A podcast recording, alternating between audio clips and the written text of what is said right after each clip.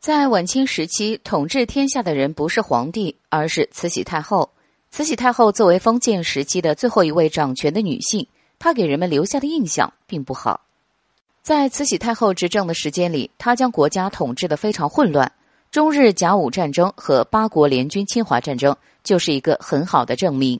而且她还很自私，一心只想着保全自己的性命，却不管老百姓的死活。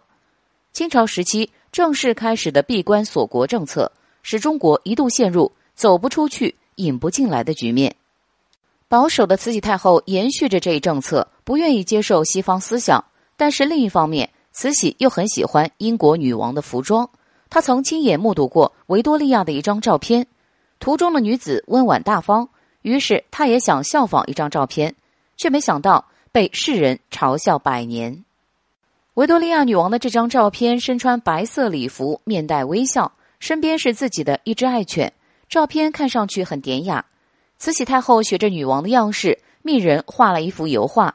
为了想要超过女王，她命人多放几条狗进来，旁边几个奴才卑躬屈膝，给人一种画虎不成反类犬的感觉。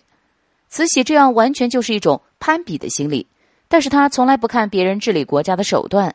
学习西方也只是存于表面，清朝的历史真是令人可悲可叹呐。